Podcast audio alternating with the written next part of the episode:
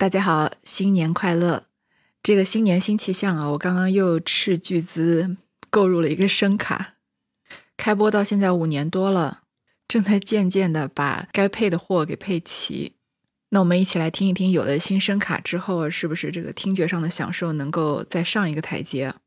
我们就来读这第一百零四回：醉金刚小丘生大浪，痴公子余痛触前情。醉金刚这个人好久没出现了，大概有八十回没见到他了。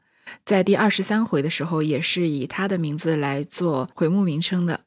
那回回目叫做“醉金刚轻才上义侠”。等一会儿我们再来回顾一下，先来看这回的内容。话说贾雨村刚欲过渡，见有人飞奔而来，跑到跟前，口称：“老爷，方才进的那庙火起了。”雨村回首看时，只见烈焰烧天，飞灰闭目。雨村心想：这也奇怪，我才出来走不多远，这火从何而来？莫非是隐遭劫于此？欲待回去，又恐误了过河；若不回去，心下又不安。想了一想，便问道：“你方才见着老道士出来了没有？”那人道。小的原随老爷出来，因腹内疼痛，略走了一走，回头看见一片火光，原来就是那庙中火起，特赶来禀知老爷，并没有看见有人出来。雨村虽则心里狐疑，究竟是名利关心的人，哪肯回去看事，便叫那人：“你在这里等火灭了，进去瞧那老道在与不在，即来回禀。”那人只得答应了伺候。雨村过河，人自去查看，查了几处御公馆，便自歇下。明日又行一程，进了都门，众衙役接着前呼后拥的走着。雨村坐在轿内，听见轿前开路的人吵嚷。雨村问是何事，那开路的拉了一个人过来，跪在轿前禀道：“那人酒醉，不知回避，反冲突过来。”小的吆喝他，他倒嗜酒撒赖，躺在街心，说小的打了他了。雨村便道：“我是管理这里地方的，你们都是我的子民，知道本府经过，喝了酒不知退避，还敢撒赖。”那人道：“我喝酒是自己的钱，醉了躺的是皇上的地，便是大人老爷也管不得。”雨村怒道：“这人目无法纪，问他叫什么名字？”那人回道：“我叫醉金刚倪二。”雨村听了生气，叫人打着金刚，瞧他是金刚不是？手下把倪二按倒，着实的打了几鞭。倪二腹痛，酒醒求饶。雨村在轿内笑道：“哼。”原来是这么个金刚吗？我且不打你，叫人带进衙门，慢慢的问你。众衙役答应，拴了尼二，拉着便走。尼二哀求也不中用。雨村境内复旨回曹，哪里把这件事放在心上？那街上看热闹的三三两两传说，尼二仗着有些力气，嗜酒讹人，今儿碰在贾大人手里，只怕不轻饶的。这话已传到他妻女耳边。那夜果等尼儿不见回家，他女儿便到各处赌场寻觅。那赌博的都是这么说。他女儿急得哭了。众人都道：“你不用着急，那贾大人是荣府的一家，荣府里的一个什么二爷和你父亲相好，你同你母亲去找他说个情，就放出来了。”尼儿的女儿听了，想了一想。果然，我父亲常说贱婢贾二爷和他好，为什么不找他去？赶着回来，即和母亲说了。娘儿两个去找贾云。那日贾云恰在家，见他母女两个过来，便让座。贾云的母亲便倒茶，倪家母女即将即将倪二被贾大人拿去的话说了一遍，求二爷说情放出来。贾云一口应承说：“这算不得什么，我到西府里说一声就放了。那贾大人全仗我家的西府里才得做了这么大官，只要打发个人去一说就完了。倪家母女欢喜，回来便到府里告诉了倪二，叫他不用忙，已经求了贾二爷，他满口应承，讨个情便放出来的。倪二听了也喜欢。不料贾云自从那日给凤姐送礼不收，不好意思进来，也不常到荣府。那荣府的门上原看着主子的行事，叫谁走动才有些体面。一时来了，他便进去通报。若主子不大理了，不论本家亲戚，他一概不回，知了去就完事。那日贾云到府上说给连二爷请安，门上的说二爷不在家，等回来我们替你回吧。贾云欲要说请二奶奶的安，生恐门上厌烦。只得回家，又被倪家母女催逼着说：“二爷常说府上是不论哪个衙门，说一声谁敢不依？如今还是府里的一家，又不是为什么大事，这个情还讨不来，白是我们二爷了。”贾云脸上下不来，嘴里还说硬话：“昨儿我们家里有事，没打发人说去，少不得今儿说了就放，什么大不了的事。”倪家母女只得听信。岂知贾云近日大门竟不得进去，绕到后头要进园内找宝玉，不料园门锁着，只得垂头丧气的回来。想起那年倪二借银于我，买了香料送给他，才派我种树。如今我没有钱去打点，就把我拒绝。他也不是什么好的，拿着太爷留下的宫中银钱，在外放加一钱。我们穷本家要借一两也不能，他打量保得住一辈子不穷的了。哪知外头的声名很不好，我不说罢了。若说起来，人命官司不知道有多少呢。一面想着，来到家中，只见倪家母女都等着。贾云无言可知，便说道：“西府里已经打发人说了，只言贾大人不依。”你还求我们家的奴才周瑞的亲戚冷子兴去去，冷子兴去才重用。倪家母女听了说：“二爷这样体面还不中用，若是奴才是更不中用了。”贾云不好意思，心里发急道：“你不知道，如今的奴才比主子强多着呢。”倪家母女听来无法儿，只得冷笑几声说：“哼，这倒难为二爷白跑了这几天。”等我们哪一个出来，再道罚吧。说毕出来，另托人将倪二弄了出来，只打了几板，也没有什么罪。第一百零三回的时候，不是说贾雨村升了京兆府尹吗？京兆府尹是掌握京师的府一级的行政长官，所以呢，他要去各处来视察民情，看看有什么冤假错案什么的。然后正好在之前的庙里面碰到了甄士隐，已经出家的甄士隐。甄士隐说呢，我们还会再见的。这个时候，贾雨村要赶着去坐船。第一百零四回呢，就从这里开始说起。贾雨村刚要坐船过去啊，结果忽然小厮过来报说，刚才那庙又起火了。这是这个续作者惯用的手法，就是在前文出现的人会反复出现，然后有时候会重复他们自己的命运。这里甄士隐就是。他在遇到了贾雨村之后，他在的这个庙又着火了。我们知道甄士隐的一切悲剧是从他丢失了女儿，然后这个家里面一场大火把他的一切都给烧光了嘛，等于把他上半辈子的积蓄和下半辈子的希望全部都一起烧没了。而他在这个庙里面，然后庙又着火了。而贾雨村这个人呢，他是心很冷的，所以他觉得要回头看。这个甄士隐是不是安全？比起他赶着坐船来说，还是坐船比较重要。于是他就在两者之中选择了坐船，并且叫这个小厮看一看这个火灭了，看看那老道还在不在，再回来回禀。那这个故事呢就告一段落。接下来要说的是这个醉金刚小秋生大浪的故事。就在我们说回目名称的时候说嘛，醉金刚这个人已经八十回没见了，在二十三回的时候，我们曾经好。比较详细的讲过这个人，在《红楼梦》里面，因为醉金刚倪二，让我们有了一点读《水浒传》的感觉。虽然《红楼梦》本身是描写一个比较浪漫的世界，但是在这个醉金刚轻财上义侠那回啊，我们又感受到了一点这个江湖的侠义气息。那当时尼二他是一个典型的小混混，泼皮无赖，日常就是放高利贷为生的嘛。但是呢，在贾云遭难的时候，他去找工作找不到，又被他的这个舅舅不是人坑，然后还在言语上面讽刺他。结果回来的时候呢，心情很差，正好撞上尼尔。尼尔本来是要殴打他的，后来看到是贾云，然后赶快就跟他道歉，拿出自己刚刚收来的这个利钱十五两银子借给贾云，还说不用利息，而且还不还也无所谓。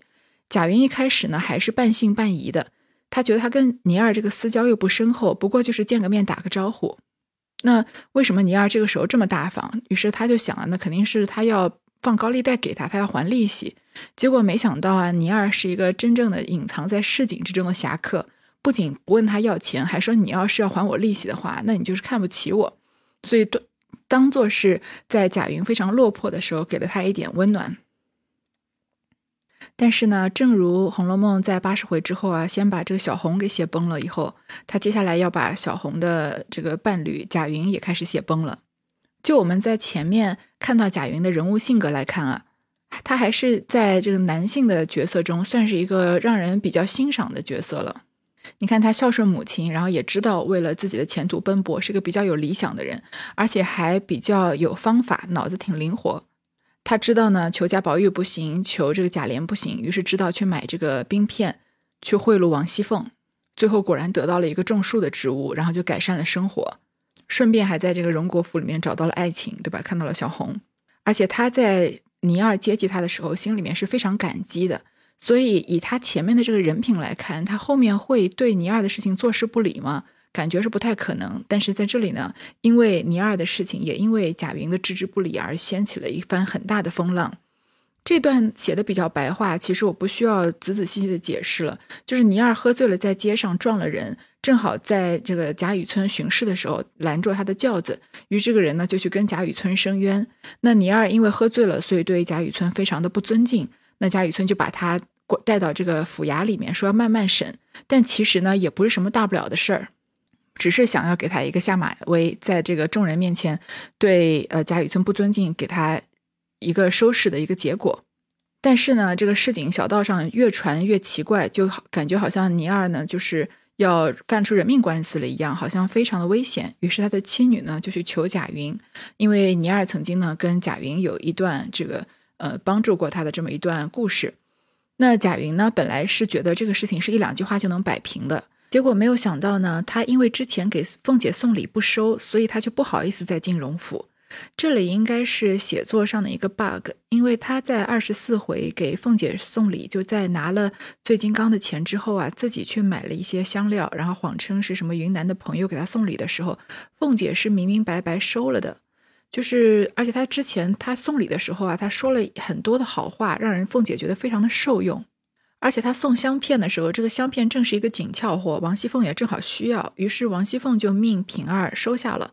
而且他在后面也给贾云安排了这个种树的工作，所以他说贾云因为给凤姐送礼不收，不好意思进来，也不常到荣府，这个有点不太可能。因为凭贾云的情商，你看他跟王熙凤说了这么一通，还有在前面他认贾宝玉做干爹的那个呃情况来看啊，他应该不像是那种。会碍于面子不去荣府走动的，更何况他得得了这么大的好处。但是既然他这么写嘛，那我们就照着这个作者的意思进行下去。总之呢，因为贾贾云不常去荣国府、宁国府走动，也渐渐的在小厮面前都没有体面了。他想要见贾琏，见不到；想去见王熙凤呢，想想看又算了。所以最后就没有帮成倪金刚这件事情。那导致他在倪金刚的妻子和女儿面前呢，也没脸。所以呢，他心里面就种下了一点怨恨的种子，就觉得当年这个倪二借钱给我，我买了香料送给王熙凤，他才派我种树。现在呢，因为我没钱打点，所以就拒绝我进去。所以就说这王熙凤也不是什么好人，顺便把他在外面背着贾府在外面放利钱的事情也狠狠地记了一笔，说我们穷人要借钱啊，就一毛不借。顺便呢，又提起王熙凤的这个人命官司，当然这些都是他他在心里面想的。嘴上呢就跟倪家母女说啊，他去西府打发人说了，可是呢贾雨村不同意，所以还是去求你们奴才周瑞的亲戚冷子兴去才中用。那倪家母女就说：“你姓贾，你是贾家的人，求你都没用，我们求一个做奴才的有什么用呢？”但是呢贾云也没办法，就说啊，哎呀，现在奴才比主子强得多呢。那倪家母女一看贾云这儿没戏了嘛，对他的态度也转变了。于是最后呢，就另找人托了人将这个倪二弄了出来，就打了几个板子，也没治什么罪。倪二回家，他妻女将贾家不肯说情的话说了一遍。倪二正喝着酒，便生气要找贾云，说：“这小杂种，没良心的东西！头里他没有饭吃，要到府内钻谋事办，亏我倪二爷帮了他。如今我有了事儿，他不管，好罢了。”若是我倪二闹出来，连梁府里都不干净。他妻女忙劝道：“哎，你又喝了黄汤，便是这样有天没日头的。前儿可不是醉了闹的乱子，挨了打还没好呢，你又闹了。”尼儿道：“挨了打便怕他不成？只怕拿不着由头。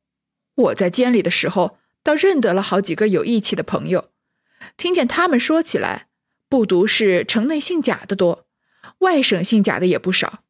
前儿监里收下了好几个贾家的家人，我倒说，这里的贾家小一辈子病奴才们虽不好，他们老一辈的还好。怎么犯了事儿？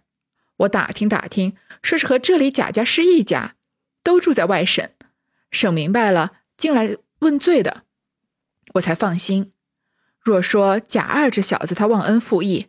我便和几个朋友说他家怎样以势欺人，怎样盘剥小民，怎样强娶有男妇女，叫他们吵嚷出来。有了风声，到了都老爷耳朵里，这一闹起来，叫你们才认得尼二金刚呢。他女人道：“哎，你喝了酒睡去吧。他又强占谁家的女人来了？没有的事儿，你不用混说了。”尼二道。你们在家里头哪里知道外头的事儿？前年我在赌场里碰见了小张，说他女人被贾家占了，他还和我商量，我倒劝他才了事的。但不知这小张如今哪里去了？这两年没见，若碰着了他，我尼二出个主意，叫贾老二死，给我好好的孝敬孝敬我尼二太爷才罢了。你倒不理我了。说着，倒身躺下。嘴里还是咕咕嘟嘟的说了一回，便睡去了。他妻女只当是醉话，也不理他。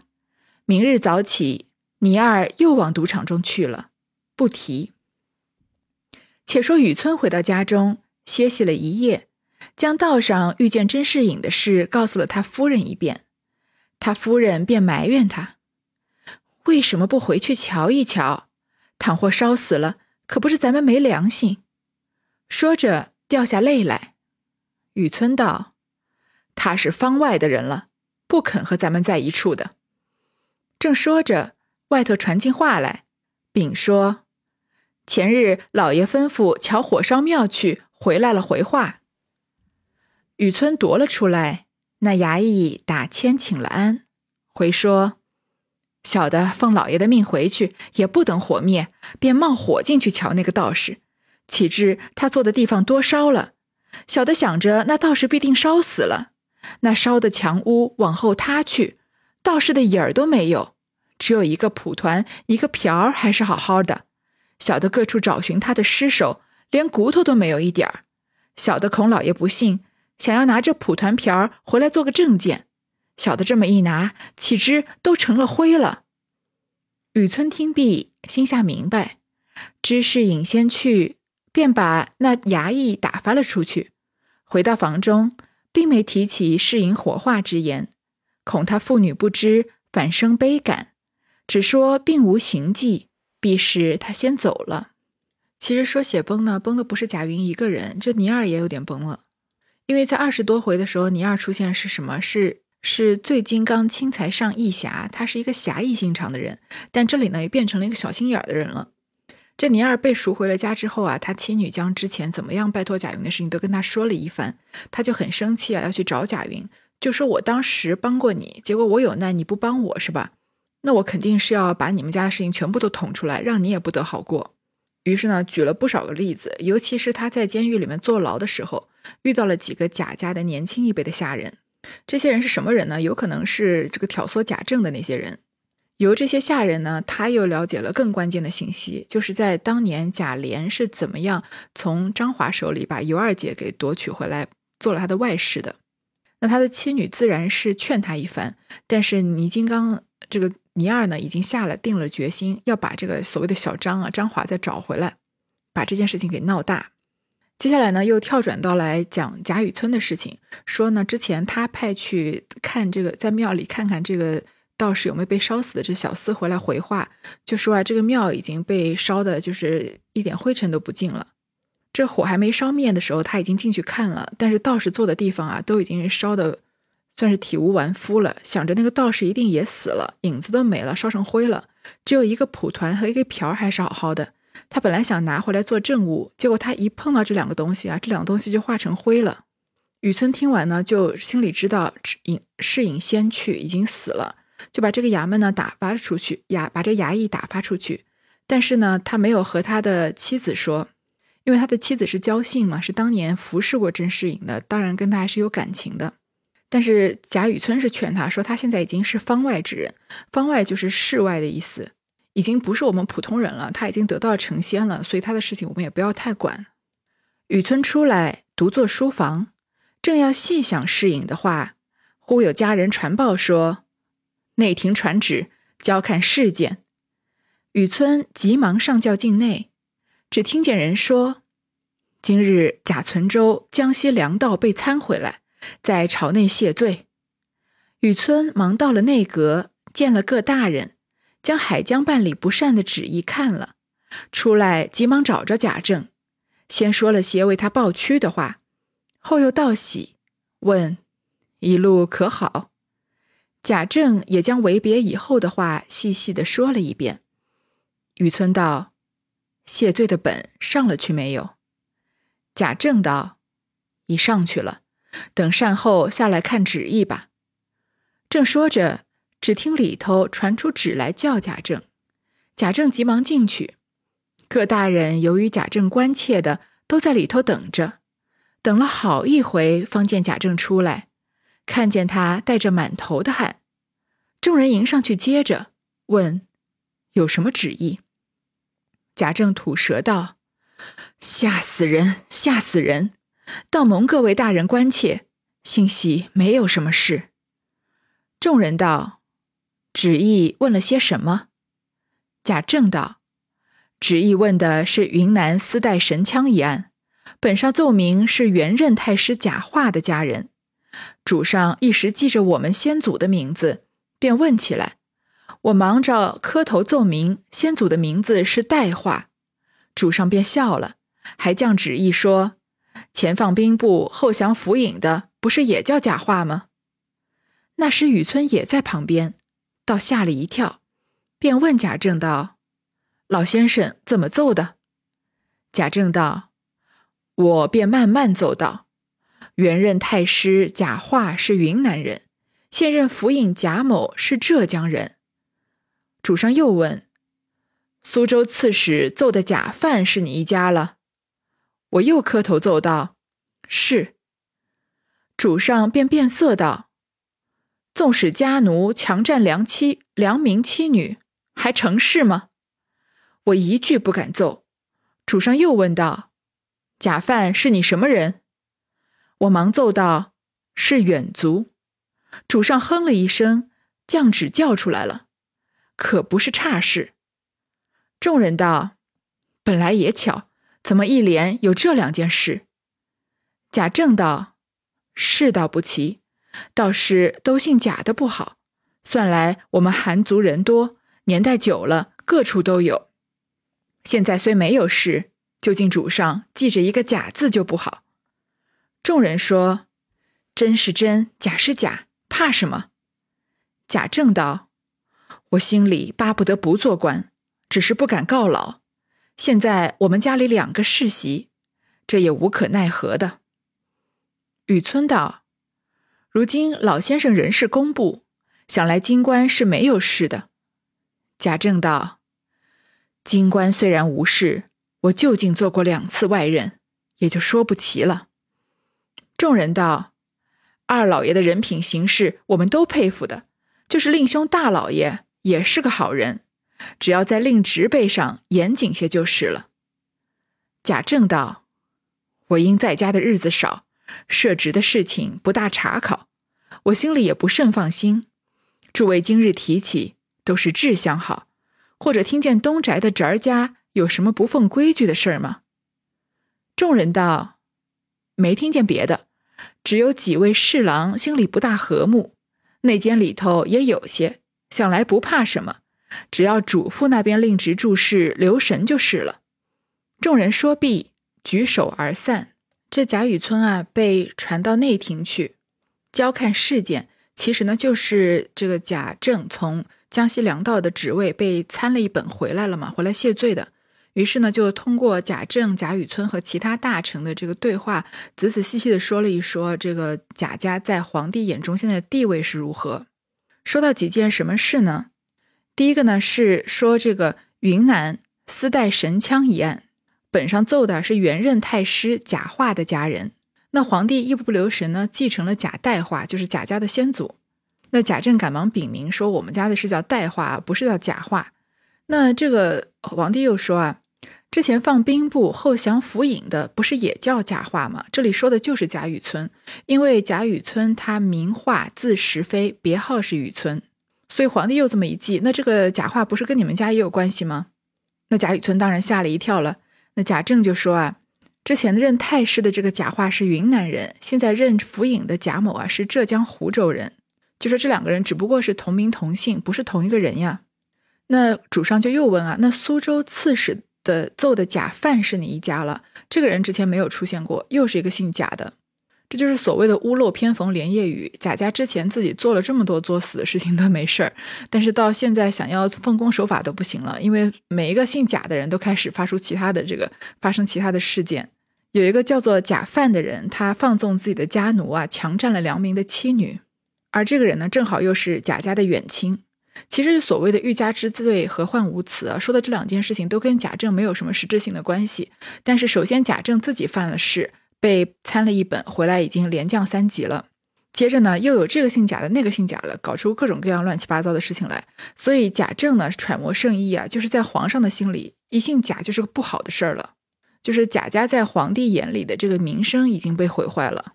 所以这个事情如果牵连下来啊，那贾家当官的人都没好果子吃。那贾政呢？这个时候想要有退路，也退无可退，因为他们家有两个世袭，他想要不做官告老还乡也不行。那贾雨村就说啊，你现在仍然是京官，想来京官不会这么容易被罢免的。那贾政就说这不一定哦。那我毕竟做过两次外人嘛，上一次是江西粮道，之前也做过这个巡学。于是贾家就觉，呃，贾政就觉得这段时间贾家一定要谨言慎行。于是他就问贾雨村。说这个晚辈的事情我不太知道，因为我很少在这个贾府，也很少管贾府的事情。你们大家有没有听见过什么贾家的这个东宅的侄儿家有什么不奉规矩的事儿吗？这里就说贾珍那边，众人就说啊，也没听见什么大事儿，就是一些什么侍郎心里不大和睦啊，这个相处的事情，只要嘱咐他们注视留神就是了。于是呢，就这个举手而散。贾政然后回家，众子侄等都迎接上来。贾政迎着请贾母的安，然后众子侄俱请了贾政的安，一同进府。王夫人等已到了荣禧堂迎接。贾政先到了贾母那里拜见了，陈述些为别的话。贾母问探春消息，贾政将许嫁探春的事都禀明了，还说儿子起身急促，难过重阳，虽没有亲见，听见那边亲家的人来说的极好。亲家老爷太太都说请老太太的安，还说今冬明春大约还可调进京来，这便好了。如今闻得海江有事，只怕那时还不能调。贾母始则因贾政降调回来，知探春远在他乡，亦无亲故，心下无悦。后听贾政将官事说明，探春安好，也便转悲为喜，便笑着叫贾政出去。